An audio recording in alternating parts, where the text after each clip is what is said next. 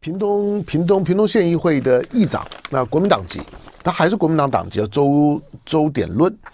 那周典论因为日前呢爆发了好几起红呃为红海集团创办人郭台铭参选总统违法收购连署书的案件，那涉案的这个潮州镇长呢周品全被收押。但屏东检方呢侦办行动并没有因为呢郭台铭的退选而停止，案情呢反而有向上发展的趋势。那检方呢发现国民党，我我现在我现在我在读的是是自由时报，因为自由时报很兴奋啊，这个自由时报摆在摆在头版，自由时报，自由自由时报的头头版几乎是几乎是就就是呃。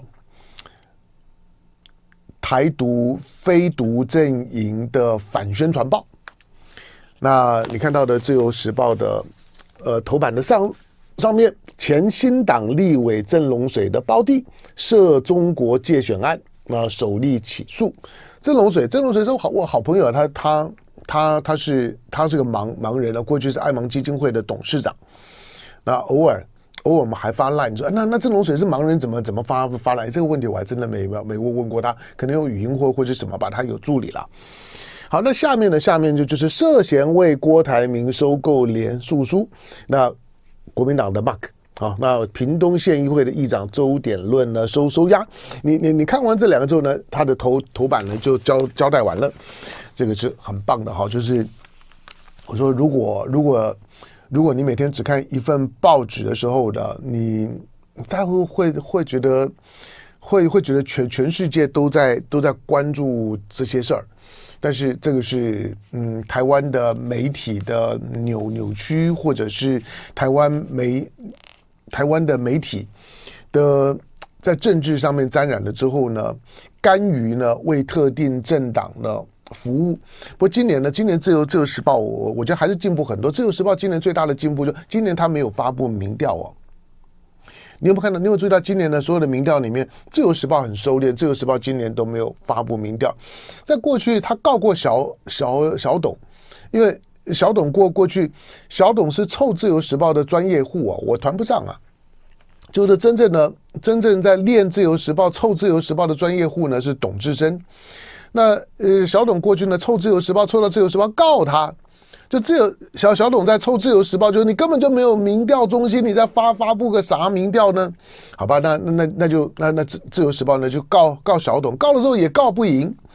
好，但是去年去年九合一选举的时候，自由时报还发布了很多的民民调啊。去年九合一选举啊，这个这个六六都的选哇，自由时报洋洋洒洒洒，连宜兰呢都都发布民民调，只要有发布民调的，我告诉你，几乎呢几乎民民进党全赢，而且大赢。那个赢我我有我都我都有当落下下来哈，都都存起来当档案档档案了。这个将来将来看起来呢，你你随便时候你拿拿起来看呢，都都开心。好吧，那。那去年做呢大赢，但是事后的结果大家知道，所有自由时报说会大赢的，最后呢都大都大输。好，那今年呢，自由时报进进化了。今天自由时报呢就不发民调，至少到目前为止啊，没没看到民民民调。算干嘛这么压抑呢？不是号称台湾第一大报，你发呀！就是我很想看自由时报的民调。就今年对我来讲呢，就官官选这件事情，我没有借选哦，纯粹是官官选。那自由时报去年的民调呢，几乎都被认为是呢假假民调。那那算不算是借选？好，当然了，就是干扰学选举借借选。那那那就看你跟中国的关系，跟中国关系近，嗯，那就司法侦办。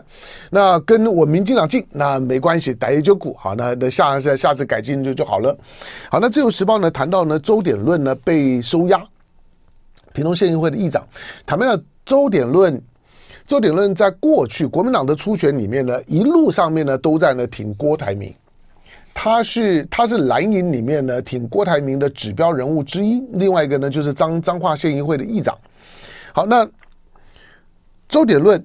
那挺郭台铭，他不同的就是说，挺到郭台铭呢，就是在在包括呢发动连连连署，最后郭台铭是拿到了九十四万多份的有效连署啊，九十四万多份已经很有交代了，但是郭台铭最后并没有选，没有没没有选的原因，大家认为说呢，郭台铭是因为觉得自己。自己呃选不上哦，如何如何？不过我我认为这个案子是其中之一。当然也有也有人说呢，哎，郭台铭之所以呢弃选，是因为呢大陆的压压力。那我觉得可能你就就就不太了解郭台铭啊。我以我认识的郭郭台铭，不会。你说大陆的压力，所以呢郭台铭就低低头了。郭台铭就因为因为什么什么原因？第一个，我不认为大陆会会很清楚的跟郭台铭说，如果你敢参选，那我就对你怎么样？不会。虽然呢。富士康呢，在大陆的几个地地方呢，被针对呢土地啊等等方面的调查啦，那可能呢对呢富士康是很困扰，那当然是个讯号了。那就算是个讯号，郭台铭会因此就不选吗？不会的。好，但是会让郭台铭说就退选的，除了在最后终究在君悦饭店的那一幕是失败的一幕，这不谈了。可是我认为会让郭台铭退选的原因之一呢，跟跟这个案子呢是有关的，就是连署书的案子。就算郭台铭退选了之后，周点论还是被羁押了。好，那他是蓝营里面呢挺郭台铭的大将啊，但这个时候的羁押会不会有反反效果？因为因为去年九合一选举的时候，屏东啊。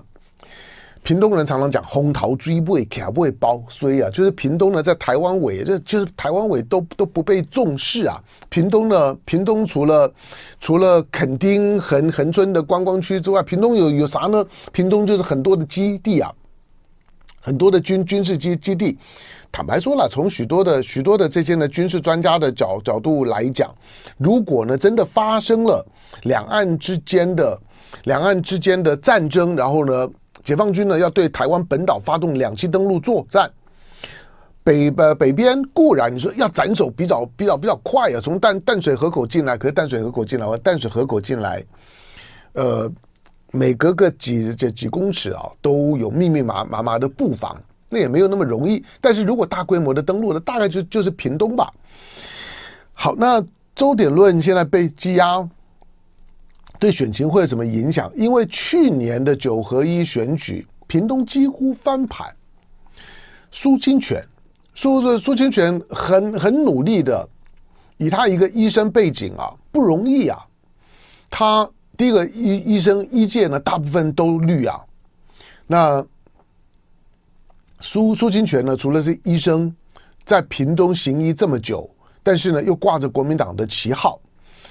我其实对于这些在深绿选选区里面呢，努力的存活的这些的非绿的朋友们，我都很很很佩服，我就发自内心的佩服。好，那苏清泉呢，去年九合一选选举就差差个万把票。事后呢，虽然呢重重新的验票啊等等，反正要要翻盘，我坦白讲不是很困难的啦。可是能够呢差距剩下万把票，让民民进党没有开票到最后啊，这个冒冒出一身的冷汗，整个党都担心说屏东要变天了吗？因为屏东的前任的县长是潘孟安呐、啊，潘孟安现在呢是赖清德的竞选总干事啊。屏东老实讲，去年如果屏东翻盘了，潘孟安呢大概也也不用当上当上总干事了。现在当的也很心心虚啊。昨的昨天我我看到台湾民民众党，我看到昨昨昨天的这个又开始呢出来呢点潘潘孟安呢牵涉到呢屏东的屏东的弊案，那个基本上面呢都是新潮流体体系里面感觉上面呢就是就都一窝人。你会发现呢，新新潮流的可怕就是一窝人，所以你会感觉到，譬如说柯文哲，柯文哲讲到民进党还不见得真的咬牙切齿，可是讲到讲到新潮流，那那真的是咬牙切齿，咬到牙都快断了，牙根呢都快都都快断了。其实台湾的选民在面对到台湾的政治的时候，先不要管蓝绿，先不要管统独，你再先决决定一下现在的新潮流。民民进党被被新潮流附身，被新潮流寄生是翻不了身的，那怎么办？你要怎么样去支持新潮流吗？就爱点你 UFO